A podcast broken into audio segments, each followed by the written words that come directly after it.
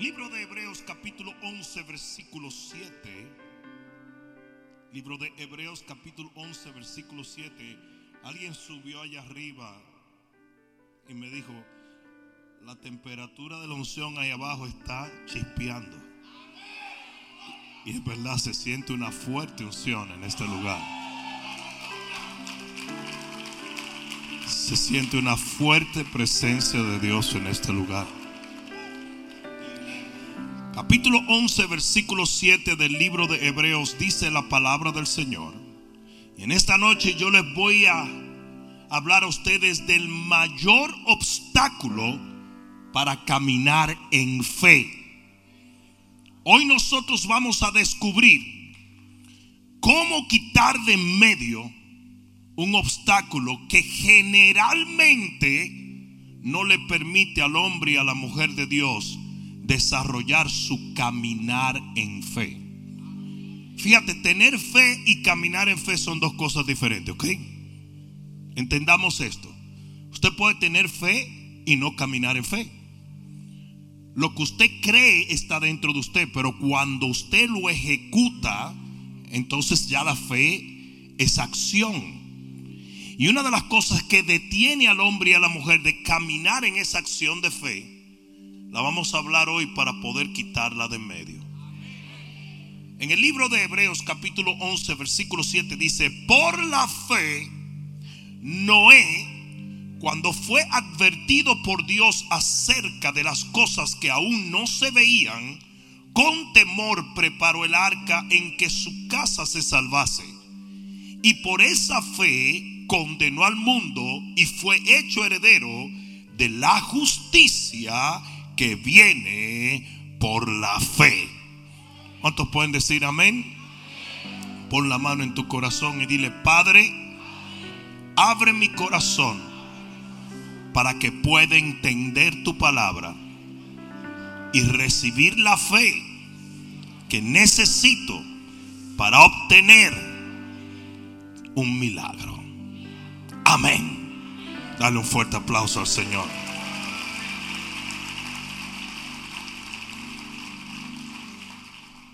Casi todo cristiano reconoce Hebreos capítulo 11 como el salón de la fama de la fe. ¿Sí o no?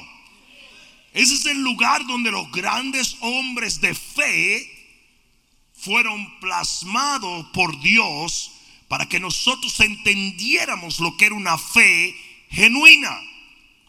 Y generalmente este pasaje siempre se escoge para inspirarnos en lo maravilloso de la fe, ¿sí o no? Pero hoy yo voy a destacar un aspecto extraño de este pasaje. Yo voy a destacar lo insólito que es caminar en fe. escucha lo que voy a decirte porque es muy importante. Esta es la base de lo que voy a compartir.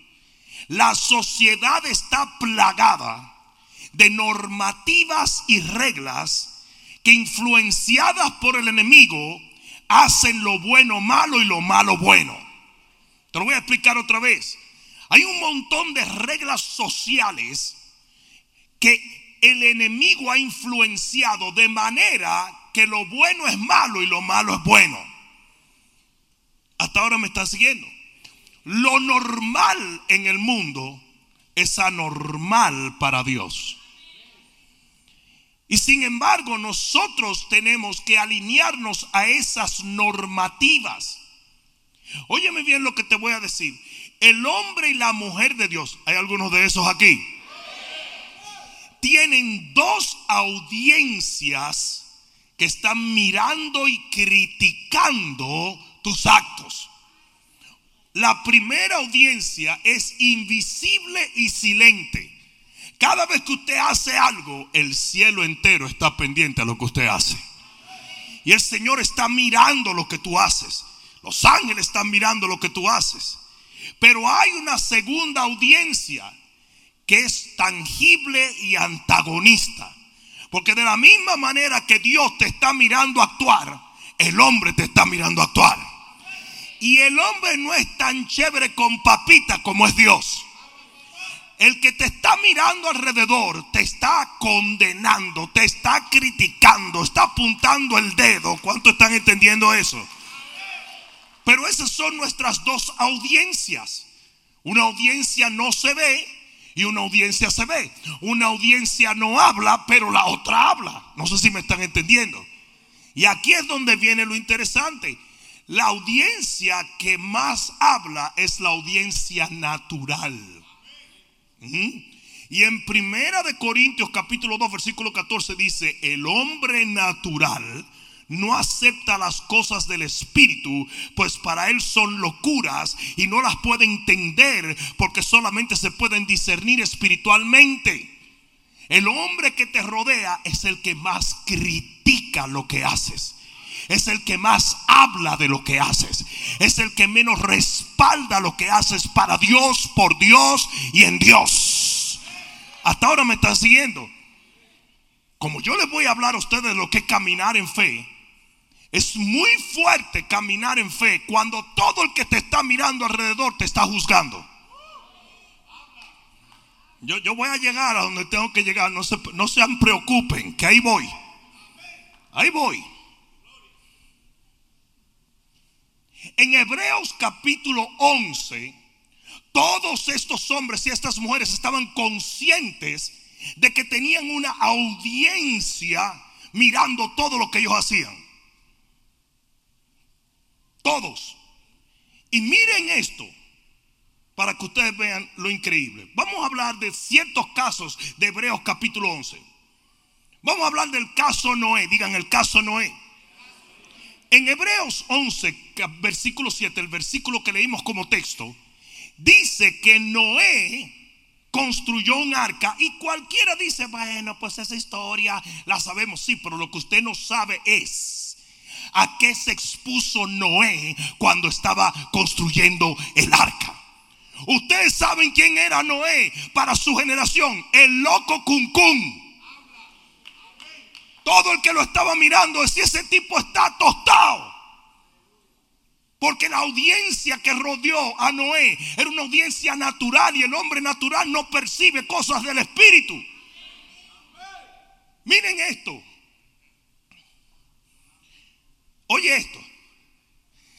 Dios le dice, un Dios invisible que nadie ha visto, le habló a Noé y le dio planos invisibles. Oye esto, ya tú estás viendo que tostado está luciendo el tipo, ¿verdad? El tipo tiene planos con medidas exactas que se la dio un ser que no es de esta tierra. lo hubieran medicado hoy. Se lo llevan por un manicomio. Y ese ser llamado Dios le dijo que construyera un barco sin el tipo ser un ingeniero aeronáutico. ¿Qué le parece a ustedes? ¿Qué tú estás haciendo? un barco. Pero como un barco, chico. ¿Tú, ¿Tú, alguna vez has construido? No, pero me habló una voz que me dio unos planos con unas medidas exactas.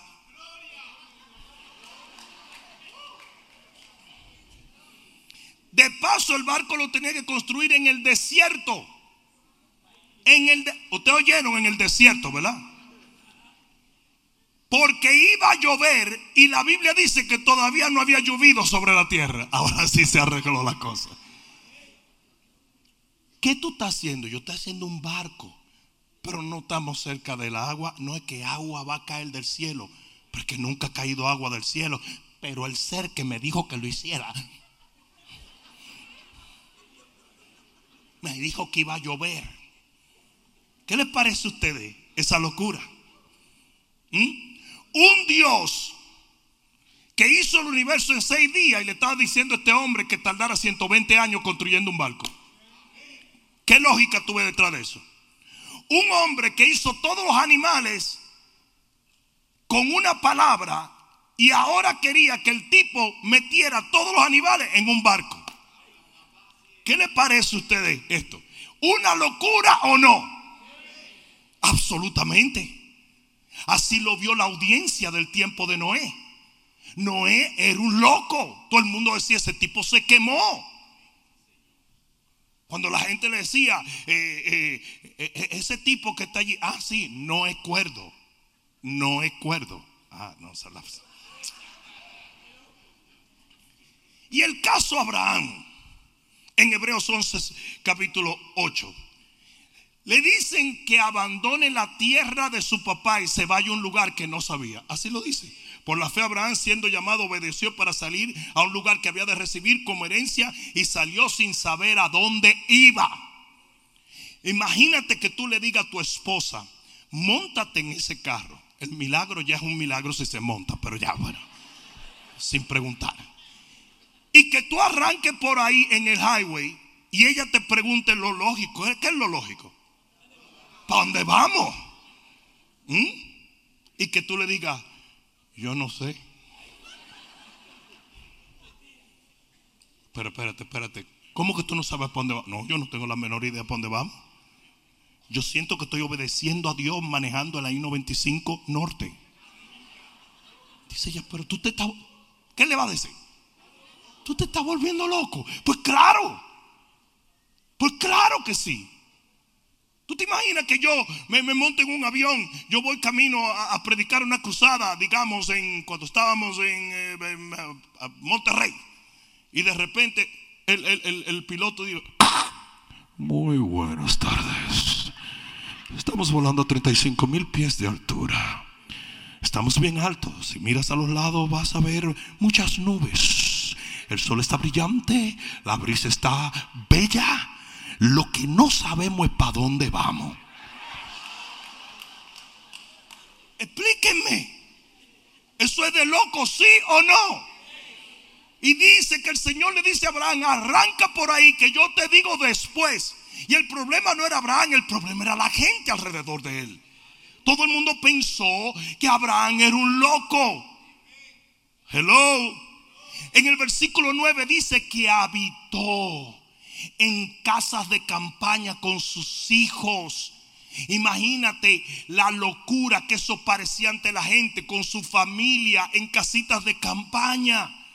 Y la gente le preguntaba, ¿por qué tú estás aquí en casa de campaña? Él decía, es que Dios me dijo que me iba a entregar toda esta tierra. Y los mismos niños así picados por los moquitos, por la serpiente, por las pulgas, por la garrapata. Si Sara era una mujer de Dios, porque qué mujer no le hubiera dicho, óyeme bien, loco de Riañe. Si tú te crees que yo voy a seguir metida en esa casa de campaña, tú no me sacaste de mi casa a mí para hacerme vivir como que estoy en un cerco.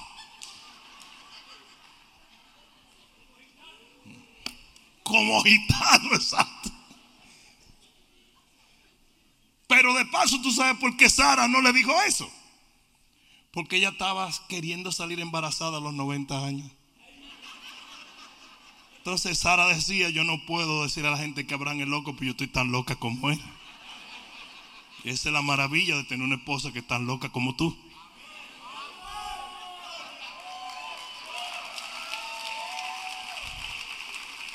Tú te imaginas a Sara. Sara estaba tan arrugada que cuando caminaba era como un acordeón. Tú te imaginas a Sara entrando a Walgreens así con su...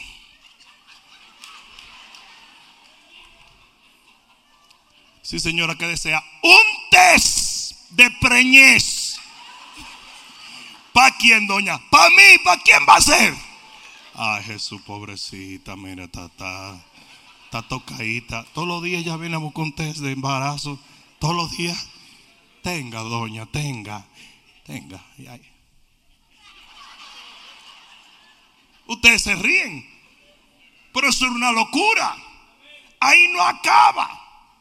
Todavía tiene el muchacho que nadie entiende cómo fue que pasó.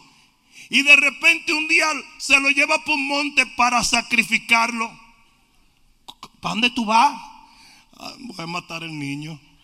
Pero ¿cómo que tú vas a matar el niño? Es que Dios me dijo que lo matara. Ah, usted se está riendo. Pero leemos a veces Hebreos 11, decimos gloria a Dios. No es gloria a Dios, compadre. Esa gente eran percibidos como la gente más ilógicas y locas que existen en el mundo. Y queda el caso Isaac y Jacob, que dice que en el versículo 20 y 21 que profetizaron, ninguno de los dos eran profetas. Por eso que cuando tú dices de vez en cuando, es que yo creo que el Señor me dijo que en siete años o en cinco años, la gente dice, mira, todavía es hora que la gente dice, está tostado. ¿Sí o no? Y queda el caso, José, en el versículo 22 dice que el tipo le dice, yo me voy a morir. Pero yo voy a querer que cuando yo me muero, usted agarren los huesos míos y se los lleven en una funda. Y se lo lleven ustedes y me lleven hasta la tierra prometida. ¿Qué le parece a ustedes eso? Aquí viniera una gente con un jar de que, que, tiene la abuelita sentada escuchándome a mí predicar y lo sacamos de una vez por una institución mental, directico. La primera vez que Marcos Barrientos vino a ministrar a nuestra iglesia, un buen amigo de muchos años, yo le jugué un, una broma. Yo agarré un adorno que había que parecía uno de esos jars donde se ponen los restos de la gente y lo tapé. Y cuando Marco está trabajando en sus canciones, yo lo pongo al frente. Y Marco dice, Rudy, ¿eso? Dice, mira Marco, yo le prometí a mi abuelita que, la iba a llevar a un concierto tuyo. Y como no me dio tiempo y la cocinaron, abuela, ese es Marco. Marco saluda a mi abuela. Y Marco estaba diciendo, este hombre es un caso psiquiátrico. Y durante el concierto yo le hacía así a Marco, mira. Y Marco decía, esto no puede ser. Mano, duramos dos días en eso hasta que le dije, chico, yo estoy jugándome, esas son las galletitas de, los niños. Pero, bueno, el tipo estaba asustado. Pues José le dice lo mismo. Le dice, agarren los huesos míos. Tú te imaginas que tú vayas al cementerio de Jayalía y le digas, desentierren al primo mío. ¿Para dónde te lo llevas? Que me voy a llevar los huesos en un viaje por el mundo. No, no. Es una, es una locura. Ustedes saben lo que pensaban de José cuando José dijo eso, que estaba loco. Y así nosotros leemos Hebreos 11 y no nos damos cuenta de esa implicación. ¿Y qué del caso Moisés? Cuando dice que lo deja todo, su fortuna, su posición, por algo que nadie veía ni entendía. Y las acciones que Moisés tomaba en una crisis eran una locura. Moisés, ¿qué vamos a hacer? Porque el mal está cerrado y ahí vienen, nos van a matar. Yo voy a levantar este palo y se va a abrir el mal.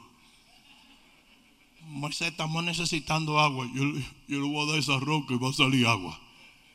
Y eran como cosas que no tenían sentido. No sé si alguien me está entendiendo aquí. Moisés, que viene una epidemia, se está muriendo la gente. vamos a matar una ovejita y vamos a poner la sangre en, todo, en, en toda la puerta. Ay. Ustedes están entendiendo lo que yo estoy tratando de decir. ¿Y qué del caso Raab? Raab era una prostituta.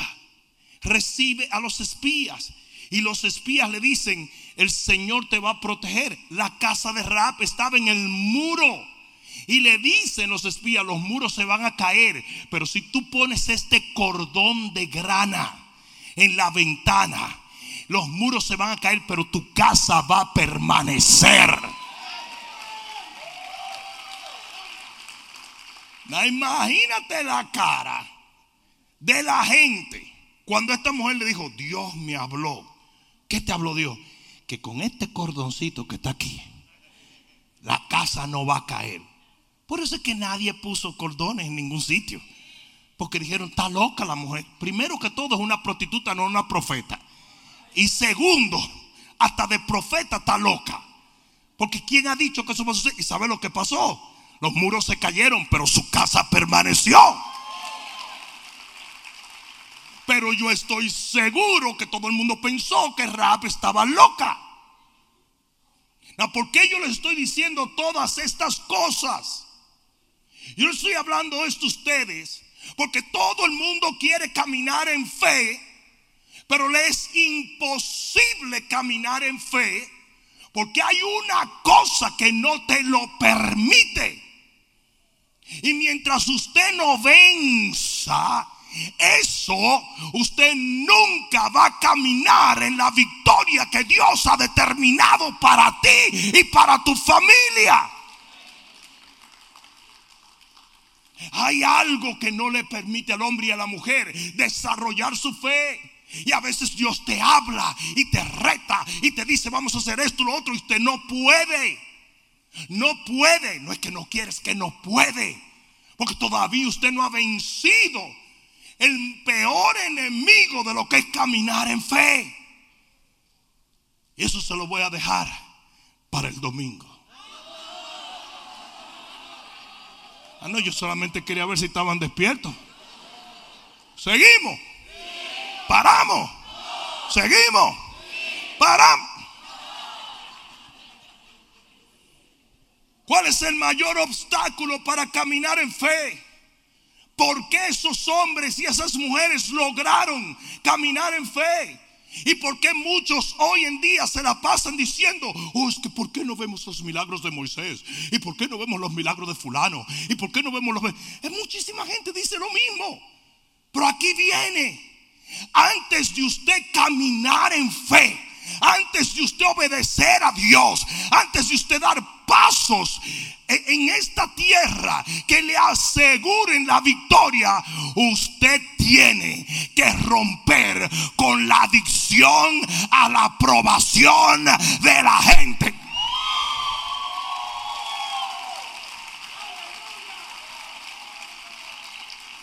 Hasta que usted no le valga tres pepinos. Lo que diga fulano, mengano, sutano, usted nunca va a poder caminar en el poder de la fe. Alguien va a tener que decir amén. La gente está adicta a la aprobación y la validación de las personas que le rodean. Y desde chiquititico te entrenaron a eso. En la escuela si te fue bien, te ponían un sellito aquí. Y si te fue bien con esto, te daban un trofeito. Y ya nos acostumbraron a querer ese sellito. Yo quiero mi sellito. Yo quiero mi sellito. No, sellito. ¿Por qué no me dieron sellito? Yo quiero sellito. Y nuestros papás nos enseñaron lo mismo. Si te portas bien te doy esto. Si te portas bien te doy aquello. Y todo el mundo nos enseñó a buscar la aprobación de los seres humanos. Y nos pasamos la vida entera tratando de hacer las cosas como nos dicen para poder obtener nuestra galletita, nuestro juguetito o nuestra ida al parque. Usted tiene que romper con eso. Usted tiene que mandarlo a la porra. Gente busca tanta validación de los seres humanos que por eso no podemos obedecer a Dios.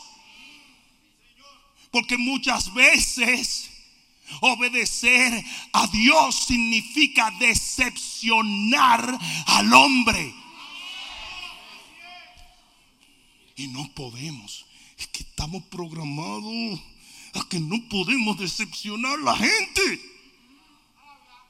No podemos. Ustedes quieren que yo le diga a ustedes una de las cosas que más nos frustra a nosotros los cristianos. A mí no, pero a muchos. Tener que decirle que no a una gente. Y más si eres evangélico. Porque usted está supuesto decirle que sí a todo el mundazo. Usted está supuesto de sacarse todo el dinero y dárselo a otro, quitarse el pan y dárselo a otro, hacer lo que sea. Y por eso es que hay tanta gente manipulando a otros. Y aunque usted no quiere hacer algo, te manipulan para que lo hagas. Y por eso se casan con hombres que la manipulan. Y por eso hay hombres que se casan con manipuladoras. Porque como todo el mundo conoce, la necesidad de validación que tienen los individuos, te hacen lo mismo que te hacían. Si tú no haces esto, yo no te doy la galletita.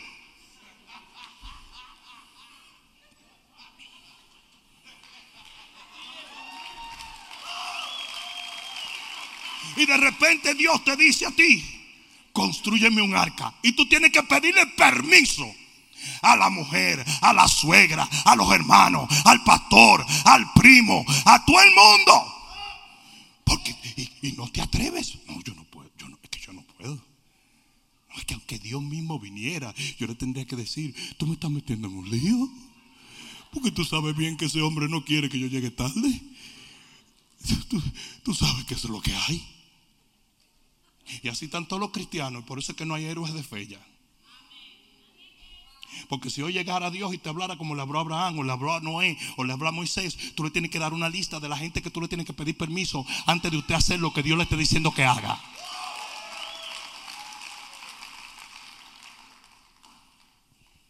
Yo voy a dejar que eso baje, porque eso está bajando como un gato con, con las uñas abiertas así. Somos adictos a la validación. Somos adictos a la aprobación humana. Nos entrenaron para complacer al hombre y no complacer a Dios. Y el problema es que cuando complaces a la gente, a veces no complaces a Dios. Somos enseñados.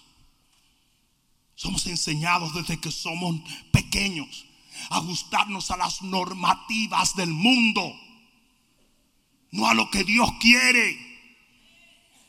¿Sabe lo que dice Efesios 2.2? Mira lo que dice Efesios 2.2. Dice, en los cuales en otro tiempo anduvisteis, porque Dios supone que si conoces la verdad, la verdad te hace, te hace libre. Pero estuviste en normativas en otro tiempo, siguiendo la corriente siguiendo la corriente de este mundo de acuerdo al príncipe de la potestad del aire. Satanás pone una corriente y toda la humanidad y toda la sociedad tiene que ir en esa corriente. Así. Y cuando usted viene a Cristo, lo que se entiende que usted tiene que hacer es esto y usted nada contra esa corriente como el salmón y la trucha. Y usted comienza a hacer la cosa al revés. Roca izquierda. De manera que todo el que te ve se decaliente contigo. Porque cuando ellos van, usted viene. Y cuando usted viene, ellos van. O sea, las mujeres que le han dicho a un hombre, usted no me puede tocar porque no estamos casados. Y el hombre, no, porque tú sabes que la Biblia dice que... Mentira. Ustedes saben la cantidad de hombres que le dicen a un primo, no vuelvo a hacer ese negocio deshonesto contigo. No, pero tampoco así, tú, estás fanatizando. Eso no debe de ser así. Claro que tiene que ser así. Y usted tiene que pararse firme y entender que al único que usted tiene que complacer es al que salvó su alma. Y decaliéntese con cualquiera y mándelo a la porra.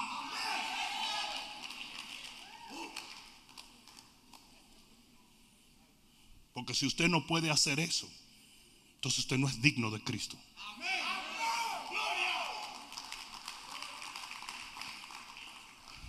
Los coliseos romanos llenos de gente que por no renunciar a su fe se los tragaron los leones. Y hoy en día hay gente que no pueden romper una relación. Y hoy en día hay gente que no pueden dejar un trabajo que los está obligando a hacer algo que no va con su fe. Y queremos complacer a todo el mundo y complaciendo a la gente dejamos de complacer a Dios. Y después buscamos un ministro que nos diga la bin, alabán, alabín, bombán. Y eso nunca será real. Amén, Señor.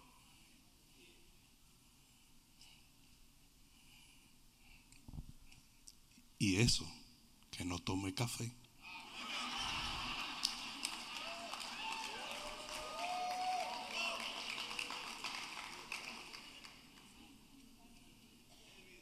Y Dios está hambriento de encontrar hombres y mujeres que Él pueda decirle, construyeme un arca, libérame el pueblo, haz lo que yo necesito que hagas, pero no lo puede encontrar. ¿Por qué? Porque la gente está adicta a la aprobación del hombre. Estás en una sociedad donde no puedes ir en contra de las normativas. Hace un tiempo con la gripe china, hasta los pastores se sometieron a babosada y media. Pero es que hay que, hay que hacer esto y hay que hacer. No, no. Nuestra autoridad está en el tercer cielo, no en Washington, D.C.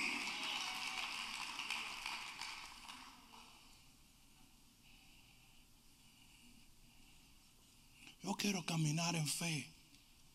You ain't. Porque mientras tú estés adicto a someterte a lo que quiere toda la gente, usted nunca va a poder caminar en fe. Y tú dices, pastor, pero, ¿y ese asunto de gente queriendo complacer a los demás en vez de complacer a Dios no existió siempre? Yes. Lo que pasa es que ahora tenemos una cosa maldita que se llaman redes sociales.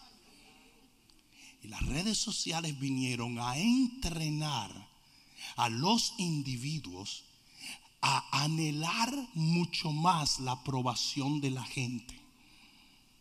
Entonces usted tiene un pollo, crack, Instagram, comiendo pollo.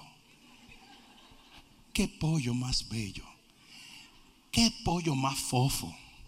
¿Qué pollo más? Oh my God. En Netflix hay un documental que se llama La problemática de las redes sociales. Y se hace un experimento donde una joven se tira un selfie y manda el selfie a sabrá Dios dónde. Y de repente comienza la gente a decir, qué linda, qué bella, pareces una estrella. Es por eso que todas las mujeres hoy son narcisistas. Que hay un montón de bobos todo el tiempo. Dicen, oh, you're so beautiful and you're so stupid. El ego de las mujeres están por acá. Una mujer, una mujer pone una foto y tú ves todos los tipos. Oh my God, oh you're so beautiful. I'm gonna die. You're so stupid. La muchacha manda una foto y todo el mundo le dice, eres bella, eres hermosa, eres bella, eres hermosa. Y de repente alguien le dice, pero las orejas se te ven muy grandes. Y en el documental se ve cómo la muchacha queda traumatizada y comienza a tirarse fotos con las orejas cubiertas. Y quizás el documental no lo enseña, pero estoy seguro que en una semana va para Colombia a cortarse la oreja. Va a quedar como un people con la orejita para arriba.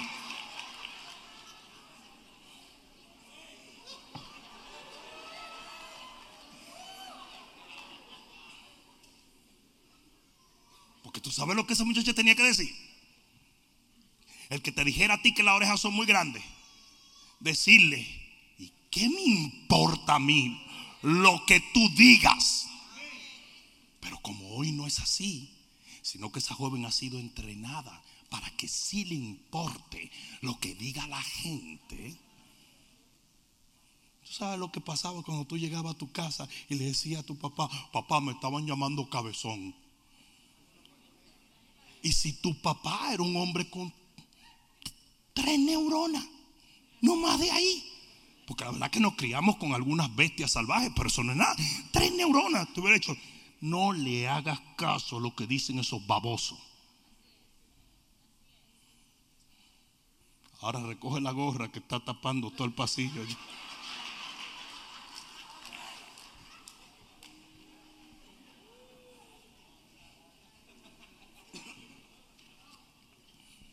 Cada vez que una gente sube una foto a las redes sociales está diciendo, apruébenme, mírenme, valídenme, Please, digan que soy lindo, soy linda, soy inteligente, soy ungido. Please. Y ese constante y recurrente sentir es lo que ha ido entrenando la sociedad a volverse totalmente adicta a lo que digan los demás de ellos. Y mientras usted viva así, cuando Dios le diga a usted que tiene que hacer algo, que la gente va a tildarlo de loco, usted no lo va a hacer porque usted no quiere perder likes.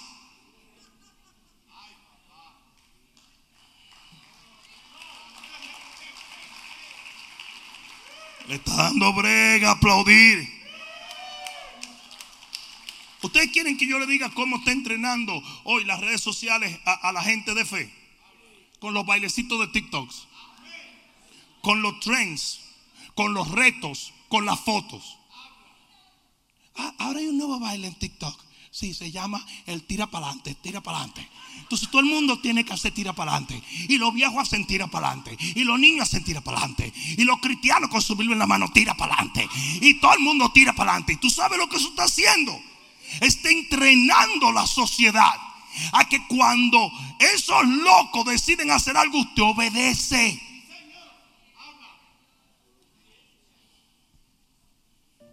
Ya los cristianos no se atreven a predicar ciertas cosas. Porque no quieren que lo saquen de las plataformas sociales. Porque no quieren. Hace un momento me estaban haciendo una entrevista del New York Times. Me estaban preguntando a mí. Y yo le dije, esto, esto, esto, esto es lo que yo creo lo que tú quieras con eso. That's your problem. Yo voy a decir lo que tengo que decir.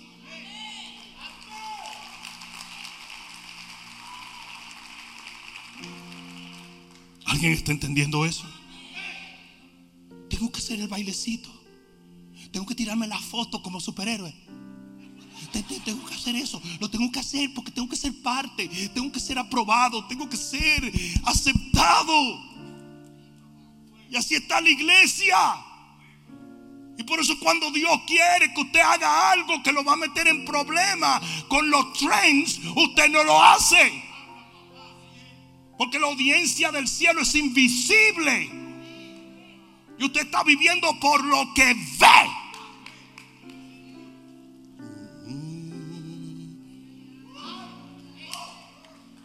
¿Dónde están los hombres que como Daniel dijeron, aunque se me voltee el reino entero, yo voy a orar, aunque dicen que no puedo orar. ¿Dónde están los hombres como Sadrach, Mesach y Abednego?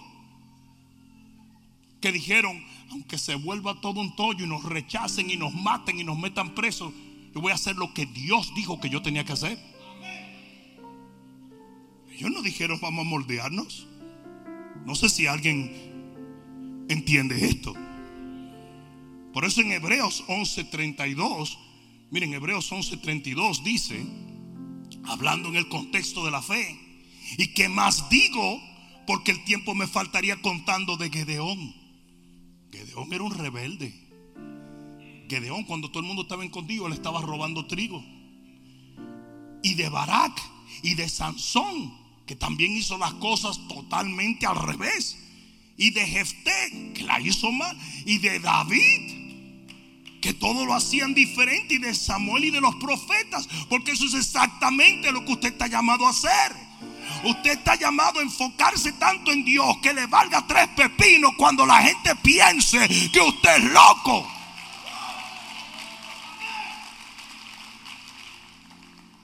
Pero la adicción tan grande que hay hoy en día a la aceptación, a la validación de las personas. Es algo que no nos está permitiendo caminar en fe. No sé si alguien me está entendiendo. Yo quiero terminar con un punto muy importante. Creo que si lo logras entender, te va a ayudar muchísimo. Dios, nuestro creador, nuestro hacedor, nunca nos creó para ser validado por la gente. Nunca. Cuando Él crea el primer hombre, no había nadie alrededor. Y que yo sepa, los burros, los caballos y las cebras no validaban a Adán. Ustedes saben quién era el único que validaba o, respaldaba o amaba a Adán. Dios. ¿Y por qué Dios hizo eso? Porque Él quería que toda la humanidad fuera así.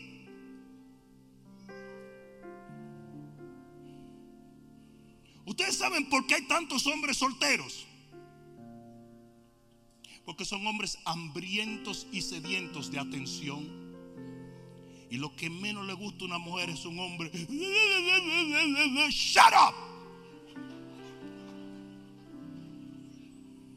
¿Tú crees que una mujer va a sentir que un hombre así le va a proveer a ella protección y le va a proveer todo lo que necesita?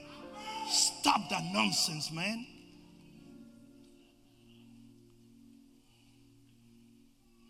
Lo mismo pasa con una mujer. ¿Ustedes quieren ver una de las mujeres más, que más sola está? La que es que yo quiero un niño, es que yo quiero un niño. Yo estoy desesperado por un niño. Dile eso a un hombre que tú salgas a beberte un café para que tú veas cómo sales huyendo. Te dice, yo voy al baño, vengo ahora. Y quizás no porque no quiere un niño, pero que usted no puede estar en tanta necesidad. Porque nadie quiere ese lío.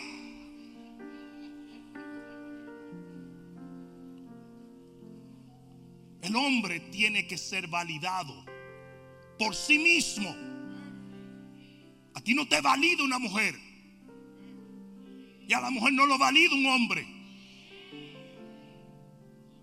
Usted tiene que sentirse realizado por sí mismo. Y así, si acaso te va mal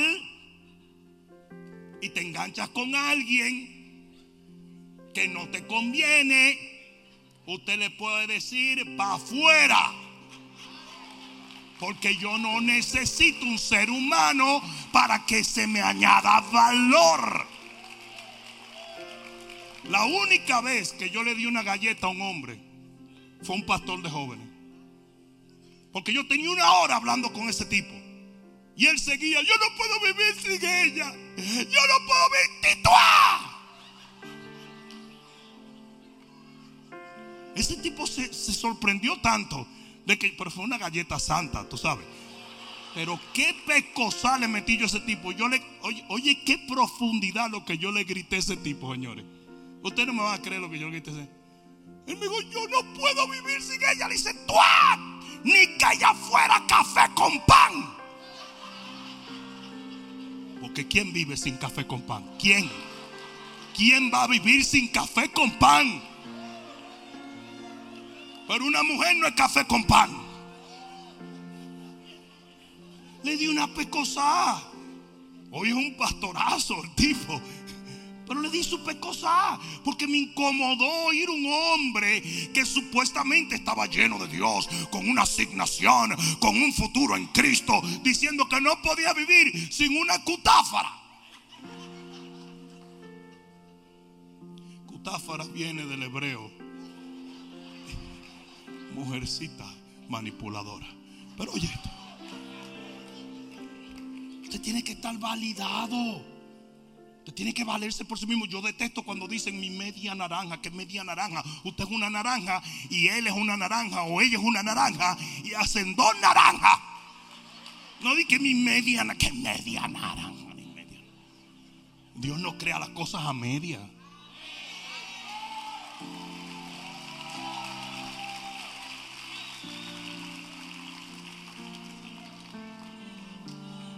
No dice la Biblia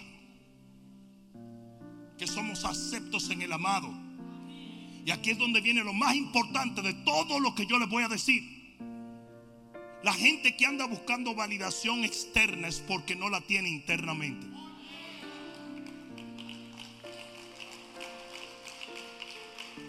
Y si usted no es cristiano, yo lo entiendo. Pero si usted es cristiano, usted tiene que aprender que el único que usted necesita es Dios.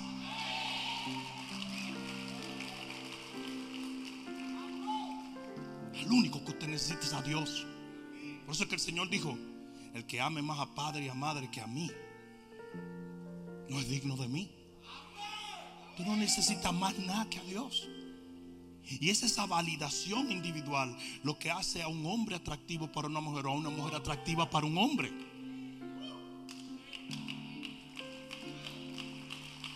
I want you, but I don't need you. ¿Entendieron esa? Se la dije en inglés. Pero en todo en la vida ustedes tienen que decir lo mismo. I want you, but I don't need you. Entra a buscar un trabajo y dile a ese tipo a que te está haciendo el interview. Si usted no me da ese trabajo, yo voy a morir de hambre. No te va a dar nada. Pero usted entra y le dice al tipo, pero, esto no es lo que tú dices, sino la mentalidad que tienes. Usted entra diciendo, si no consigo ese trabajo, Dios me tiene cuatro trabajos más.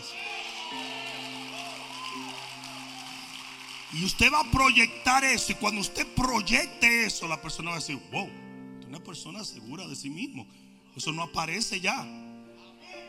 El tipo te va a tirar un par de pruebas. No, que, que, que, que tú no puedes ir los domingos. Ah, bueno, muchísimas gracias. Que Dios te bendiga porque yo a mi iglesia voy a ir los domingos. Gracias. ¿eh? Cuando usted vaya caminando, va a decir, hey, moreno, moreno, morenito. The job is yours. Claro. Claro. Tenemos que romper con esa adicción a la validación. Aún los esposos y las esposas tienen que dejar de estar tratando de crear codependencia en su pareja. Si usted es cristiano, usted está mal haciendo eso. Porque eso es idolatría. Tanto batijuleo y tanta cosa para tener a la gente ahí oprimida. No.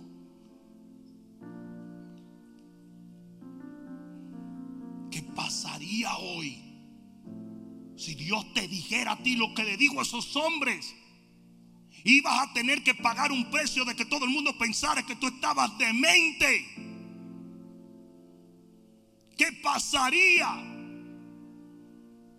si Dios viniera y te dijera que construyeras un barco en medio de un desierto? O que entregaras a tu hijo. Probablemente no pasaría nada porque usted no lo va a hacer. Porque si yo llego a hacer eso, imagínate la tía mía lo que va a decir. Y las hermanas de la oración. Y fulano. No. Lo que importa es lo que Dios diga. No lo que el hombre diga.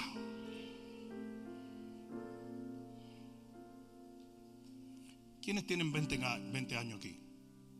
¿Alguien tiene 20 años? No, 20 años aquí en la iglesia. No, no, 20 años. 20 years in this church. Póngase de pie el que tiene 20 años en esta iglesia, como miembro de esta iglesia. Mira los ruquitos. Tú, tienes, tú no te querías parar, ¿verdad? Ah, mira. Ha, ha pasado mucha gente por aquí y se ha ido. Cercanos a mí. Gente que yo amo. Algunos se han ido disgustados, ¿verdad que sí? Hablando peste y media, ¿sí o no? Mintiendo con todo tipo de mentiras, ¿sí o no? ¿Y ustedes me han visto deprimido alguna vez por eso? ¿Quiénes me han visto tirar una lagrimita? No, ¿verdad? ¿Verdad que no? Porque yo no necesito ser validado por el hombre para servir a Dios.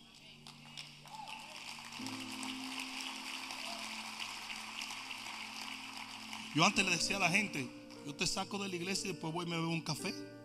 Y la gente decía, no diga eso, pastor, que se le vaya la gente, que se vaya.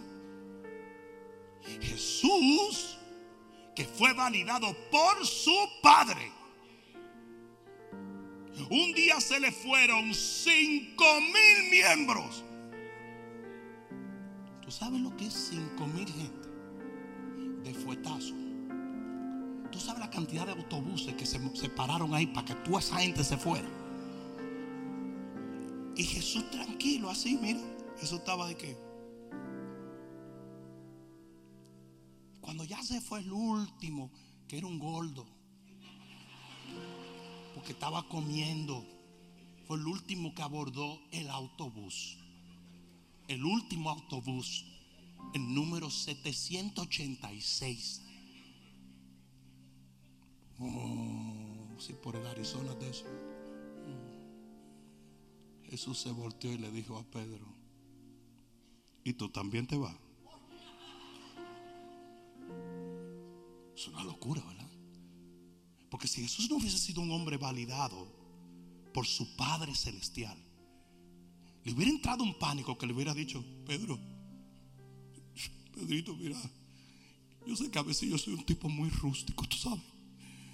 Pero tú sí, no, no te vayas, Pedro, Peter, please. Jesús no. Jesús así tranquilo. Y tú te vas. Y Pedro le dijo, ¿y para dónde yo voy? Si tú eres el único que tiene palabra de vida eterna.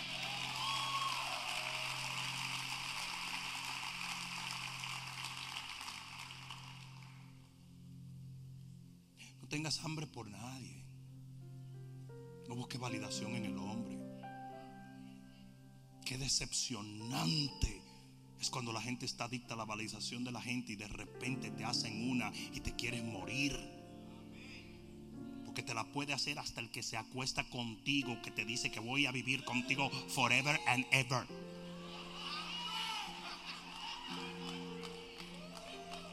Y por eso es que hay gente que se pegan un tiro. Y por eso hay gente que se matan. Porque todas sus emociones se reafirmaban por una persona que de repente se volteó y los dejó. Y no encontraron dónde ser validados porque nunca se les reveló que el quien tienes que validarnos es Dios.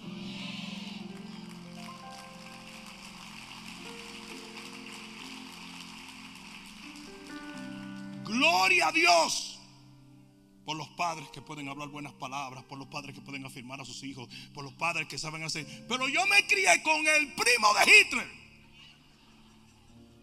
Y todos los días ese tipo decía, tú no vas a llegar a nada, tú nunca vas a llegar a nada, tú no sirves para nada, tú, eres un desastre. Y en ese tiempo yo aprendí que si yo continuaba esperando validación de mis padres, yo nunca iba a llegar a nada. Y yo le di media vuelta al estilo Michael Jordan cuando iba para Aro. Y me fui directo a donde Dios. Y le dije, ¿sabes qué?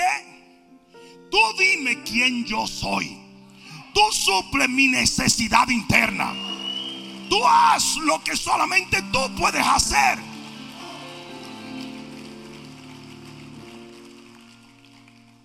Por eso es que gente viene y gente va.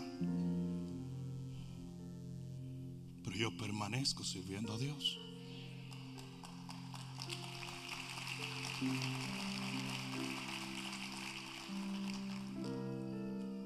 Usted no lo puede validar la gente. Usted no lo puede validar el hombre. Usted lo tiene que validar Dios.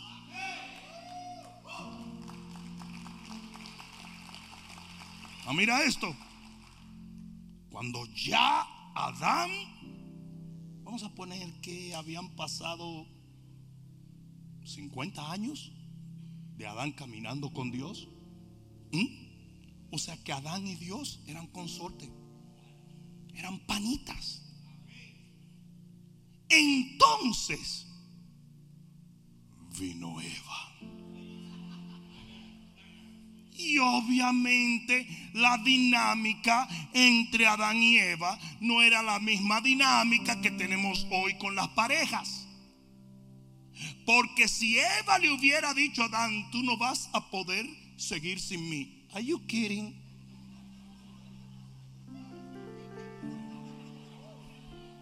Seriously? Pero muchacha, tú viniste hace dos semanas. Yo tenía 50 años jangueando aquí.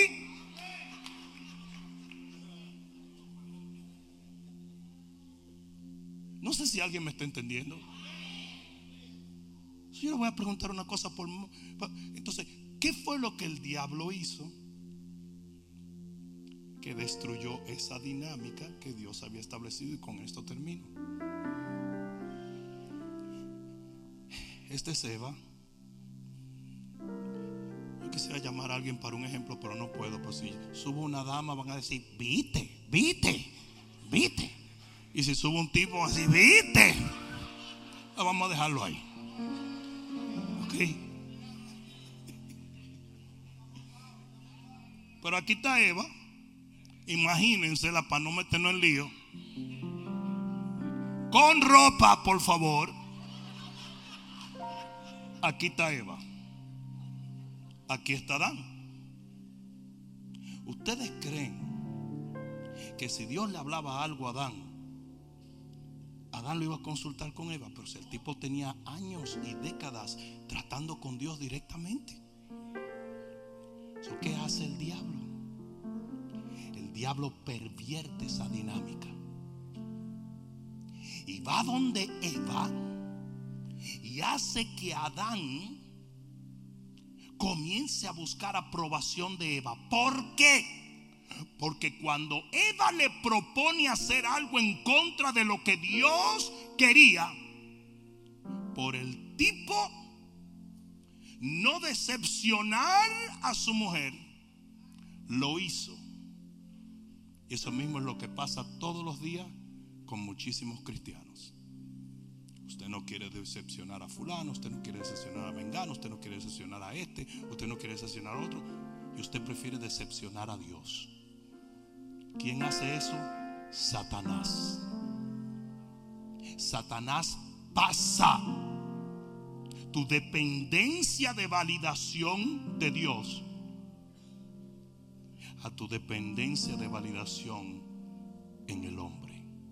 Sea tu pareja, tu papá, tu mamá, tu líder, tu hermano, tu business partner, quien sea. ¿Sabes cómo tú vives entonces? La Biblia dice que tú estás supuesto a que todo lo que tú hagas lo hagas para la gloria de Dios. Tú no lo haces así. Todo lo que haces lo hace para ver cómo te percibe la gente. Dios no está en la película. ¿Sabes que por eso es que tomas bien malas decisiones? ¿Sabes que por eso es que metes la pata? God is not in the picture. Dios no está en la pintura. Y si tú logras romper con eso, tú vas a comenzar a caminar en un nivel de fe. My God, si yo fuera tú le diera gloria a Dios. Es más, ponte de pie y dale un fuerte aplauso al Rey de Gloria.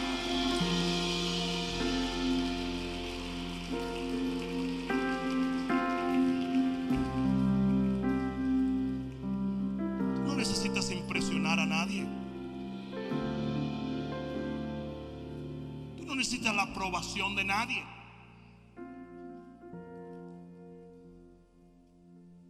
Audiencia tiene que ser una audiencia de uno. Tu audiencia tiene que ser Dios.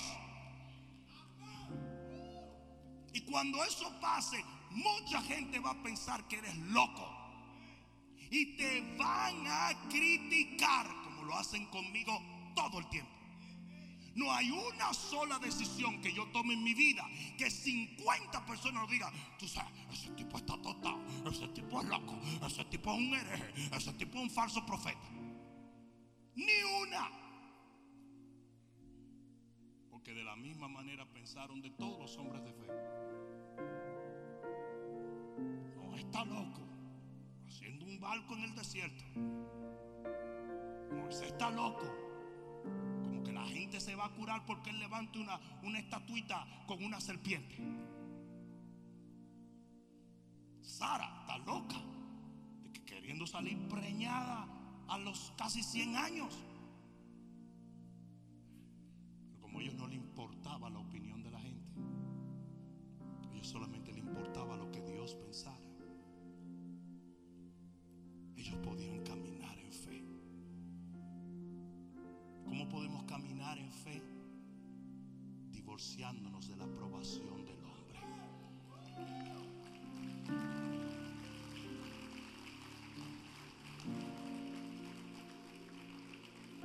Jesús fue perseguido, traicionado, rechazado por todos los hombres.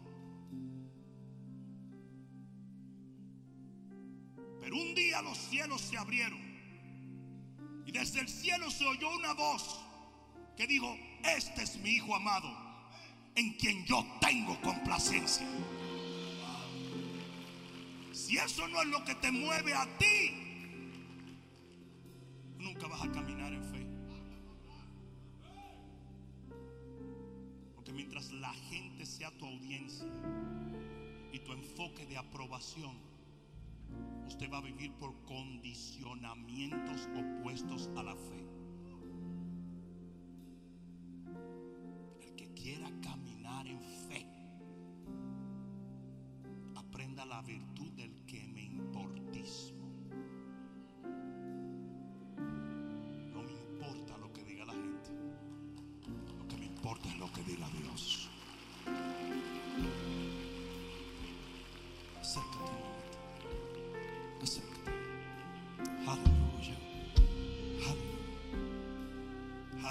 Levanta tus manos.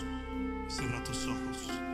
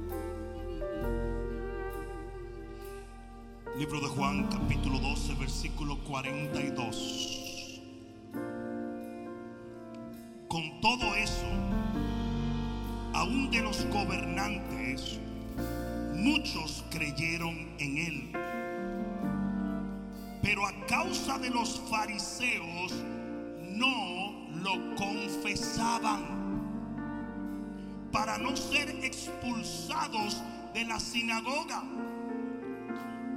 porque amaban más el reconocimiento de los hombres que el reconocimiento de Dios. ¿Sabe lo que está diciendo esta escritura? Que habían hombres que habían creído en Jesús. Que habían hombres que entendían que Él era la luz del mundo. Que habían hombres que comprendían que Él era el único camino al Padre. Habían hombres que entendían que Él era el unigénito del Padre. Pero no le confesaban. Porque tenían miedo de lo que el hombre diría. Porque estaban enamorados del reconocimiento de los hombres. Más que el de Dios. Y ustedes me dicen, no, pastor, eso no sucede hoy. Todos los días. Todos los días. En las iglesias mucha gente toma decisiones por presión humana, sabiendo que Dios, digan Dios, les ha hablado claramente. Aprenda a decir que no. Aprenda a decir hasta aquí llegó. Aprenda a poner límites. Aprenda a vivir por principios eternos. Aprenda a obedecer a Dios más que a los hombres. Aprenda a buscar el reconocimiento divino en el nombre de Jesús. Deja de buscar complacer a la gente cuando eso significa faltarle respeto a Dios.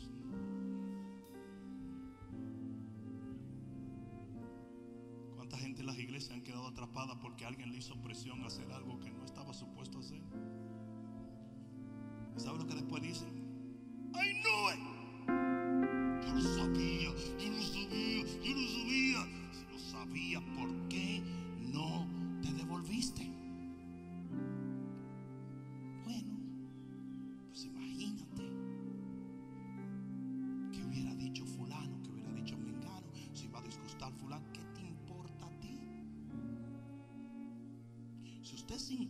Conmigo, porque yo tengo un límite basado en mis principios bíblicos, eso es problema suyo, no mío. Deal with it. Yo prefiero que usted se vaya envenenado a que me quede yo envenenado. Está dando brega aplaudir, pero deberían hacerlo.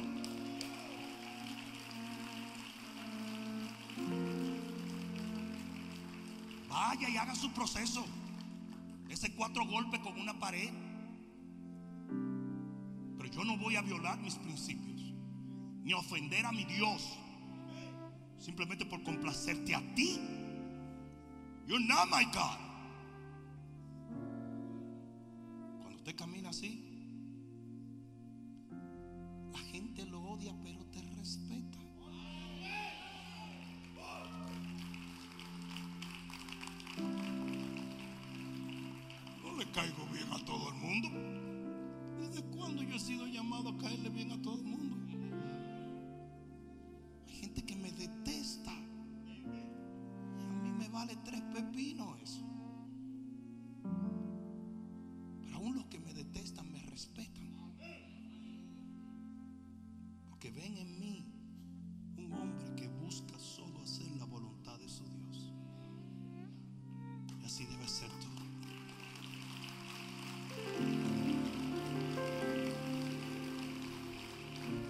Levanta tus manos al cielo.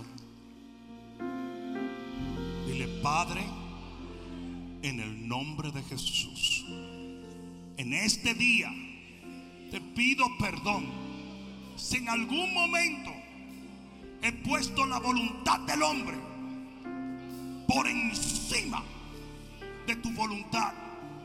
Decisiones, pensamientos, palabras y obras que quizás yo he hecho por complacer a la gente, hoy me son de estorbo.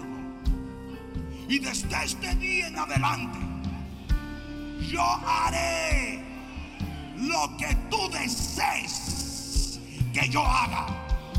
Y así aprenderé a caminar en fe en el nombre de Jesús. Mejor aplauso que tú le hayas dado al Señor. Aleluya. Se vale dar un grito de gloria. ¿eh?